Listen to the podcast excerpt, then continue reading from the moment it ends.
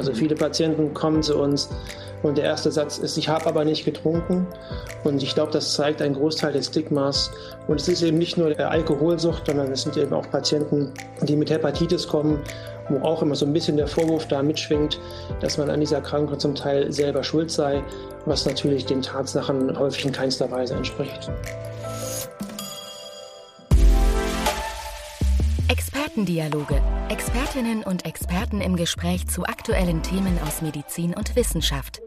Unterstützt von Roche. Herzlich willkommen zum Podcast Expertendialoge Onkologie der Roche Pharma AG.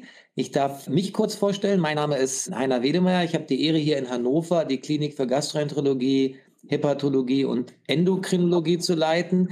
Ich freue mich wirklich sehr, heute mit meinem geschätzten Kollegen, Privatdozent Dr. Thomas Wirth, mich unterhalten zu dürfen. Thomas, danke für die Zeit.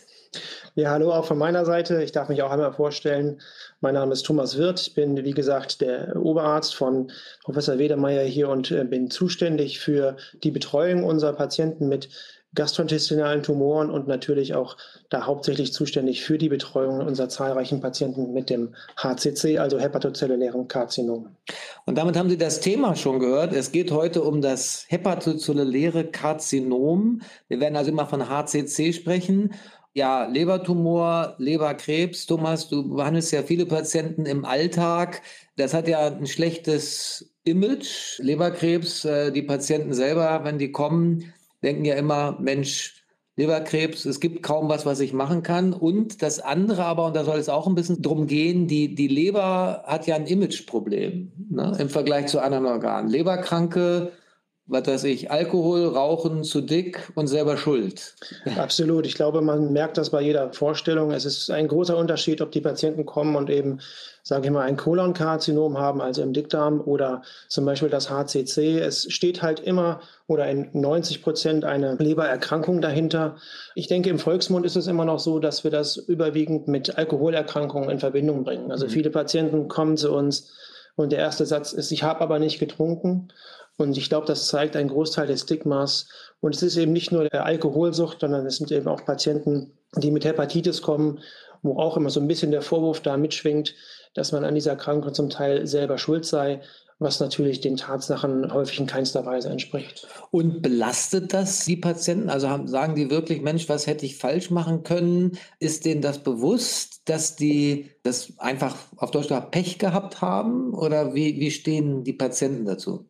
Ich denke, viele suchen da erstmal nach Ursachen und warum bin gerade ich betroffen? Und das ist eben ein, ein Sonderfall, glaube ich, beim HCC und haben vielerseits auch Wünsche oder verstanden zu werden, haben vielleicht auch den Wunsch, sich zu rechtfertigen. Das ist, glaube ich, für die Arzt-Patienten-Beziehung schon ein außergewöhnliches Problem, denn man muss die Patienten mit ihrem Stigma quasi abholen, ihnen klar machen, dass dieses Stigma eigentlich nicht besteht und dass sie dennoch, sage ich mal, wertgeschätzt werden und dass das für unsere Entscheidung in der Therapie eigentlich keine wesentliche Rolle und keine Beeinflussung hier darstellt. Was würdest du jetzt Patienten mit einer Leberzirrhose empfehlen? Welche Untersuchungen sollen wirklich alle drei, sechs oder neun oder zwölf Monate gemacht werden aus deiner Sicht?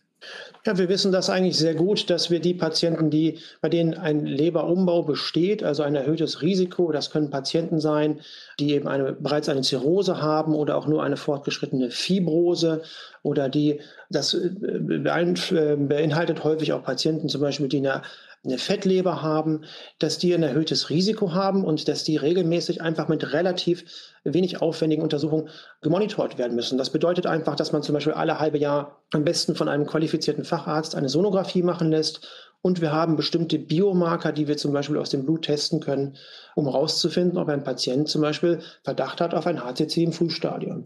Ja, diese Tumormarker-Geschichte, gut, jeder kennt CA beim Kolonkarzinom, jeder hat so ein bisschen über AFP gehört beim, beim HCC, aber wir haben ja neue Algorithmen. Ich bin mal gespannt, wie robust die sind. Wir bestimmen hier ja auch DCP, AFP, teilweise AFPL3. Man findet den einen oder anderen schon. Da gibt es auch verschiedenste neue ja, Algorithmen, also GAAD-Score, andere. Wir müssen mal gucken, was da sich am Ende durchsetzt. Aber im Alltag sind diese Tumormarker zum Screening, glaube ich, ja schon sinnvoll und auch von der Leitlinie mit einer Möglichkeit empfohlen. Das ne? ist keine Pflicht. Genau, aber die, ich denke, die Daten dazu sind sehr gut und inzwischen so valide, dass wir das nicht mehr übergehen können. Und das ist ja vom Aufwand, sage ich mal, überschaubar. Es ist nur wichtig, dass daran gedacht wird und dass man eben diese Maßnahmen, die eigentlich relativ einfach umzusetzen sind, auch stringent benutzt für die Patienten, bei denen eben das erhöhte Risiko besteht. Und jetzt nochmal, es lohnt sich ja. Es lohnt sich zu screenen und auch für unsere Patienten, die jetzt, sagen wir mal, die Lebererkrankung an der Backe haben weil eben diese Therapien da sind. Und wenn du noch mal ganz kurz sagst, wie läuft das hier an der MAH? Was haben wir für Therapieoptionen für das HCC? Also man muss ganz klar sagen, wenn wir wirklich den Tumor in einem Frühstadium diagnostizieren können, dann haben wir mehrere Vorteile. Wir haben dann unsere kurativen Verfahren, auf die ich jetzt mal zuerst eingehen möchte. Und wir haben eine besonders gute Situation, weil der Patient dann meistens noch eine relativ gute Leberfunktion hat. Das heißt, wir können dann auf insgesamt drei Therapieverfahren zurückgreifen. Das ist einmal die Ablation von Tumorformationen bis zu einer Größe von circa drei Zentimeter. Wir können operieren, auch da sind die Techniken besser geworden. Und wir können natürlich auch transplantieren, das heißt, das erkrankte Organ entfernen und damit die zugrunde liegende Erkrankung beseitigen. Aber das hängt eben davon ab, dass wir ein Frühstadium hier erwischen, in dem diese kurativen Verfahren auch noch Anwendung finden können. Deswegen Screening. Da Deswegen Screening. Ja. Und wir haben auch Evidenz, dass das Screening etwas bringt. Das heißt, jemand, der sich dauerhaft überwachen lässt und bei dem dann das HCC im Frühstadium gefunden wird, der hat eine deutlich bessere Prognose als der Patient, der sich nicht überwachen lässt und dann im späten Stadium und mit schlechter Leberfunktion kommt. Gut, und wenn das nun nicht mehr geht und das Kind, ist das Kind ja glücklicherweise auch nicht im Brunnen gefallen, ne? Das ist richtig. Wir haben auch dann natürlich viele neue Therapieoptionen. Viele wissen vielleicht noch, dass vor zehn Jahren die therapeutischen Optionen sehr, sehr limitiert waren. Wir haben heutzutage auch wirklich sehr gute Methoden, um fortgeschrittene Tumorerkrankungen, also beim HCC, zu therapieren. Wir haben einmal die lokalen Verfahren, wo wir den Tumor direkt in der Leber angehen, aber wir haben eben eine Vielzahl von neu zugelassenen Medikamenten und Immuntherapien, mit denen wir das Überleben unserer Patienten deutlich verbessern können, auch wenn wir dann natürlich in den meisten Fällen nicht mehr heilen können. Hm. So, jetzt haben wir Optionen und, und auch hier, ich finde es ja, ich habe äh, heute Morgen habe ich einen Patienten gesehen, der den ich seit langem kenne, der hatte eine Hepatitis C, die ist ausgeheilt. Der hat dann trotzdem leider sein HCC gekriegt. Das konnte man nicht wegschneiden. Und er hat dann jetzt von dieser kombinierten Immuntherapie mit ja, anderen Partnern wirklich sehr gut profitiert. Und dann habe ich mit ihm noch so ein bisschen gesprochen. Das wäre so mein letzter Punkt, was ich mit dir diskutieren würde. Er sagt, das hat ihn dieser ganze Weg von Screening, Angst, ich kann Krebs kriegen, dann habe ich Krebs gekriegt, bis jetzt äh, zur Kontrolle des Tumors, die er hat, aber das hat ihn echt schon, schon gestresst. Und er hat, er hat sich manchmal gewünscht, dass man so ein bisschen besser mitgenommen wird und Unterstützung. Vielleicht kannst du noch mal sagen, jetzt Psychoonkologie in jedem Krebszentrum ist ja ein großes Thema. Aber dein Eindruck, brauchen das, was weiß ich, Leberpatienten mehr oder weniger als Darmpatienten oder Lungenpatienten? Wie kann man Patienten helfen in diesem Zusammenhang?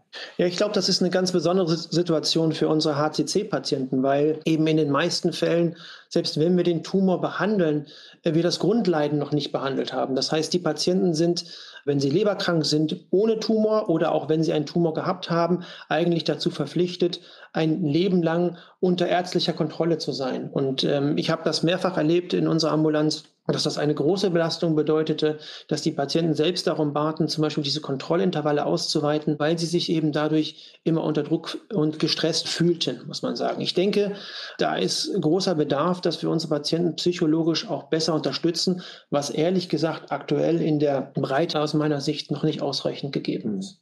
Also für alle, die jetzt zuhören, unterstützen Sie uns. Ich glaube, wir brauchen breite Aufmerksamkeit für das Thema, dass das Imageproblem der Leber sich vielleicht mal so ein bisschen reduziert in Zukunft. Es gibt verschiedene Initiativen, wo wir auch Erfolg haben. Virushepatitis ist jetzt Screening ist Teil der allgemeinen Gesundheitsuntersuchung in Deutschland geworden. Aber wir haben von Fachgesellschaften auch Kampagnen, zum Beispiel von der Deutschen Leberstiftung, wo wir uns eben diesem Thema der Prävention und Aufklärung verschreiben. Und da bitte ich Sie alle, uns zu unterstützen.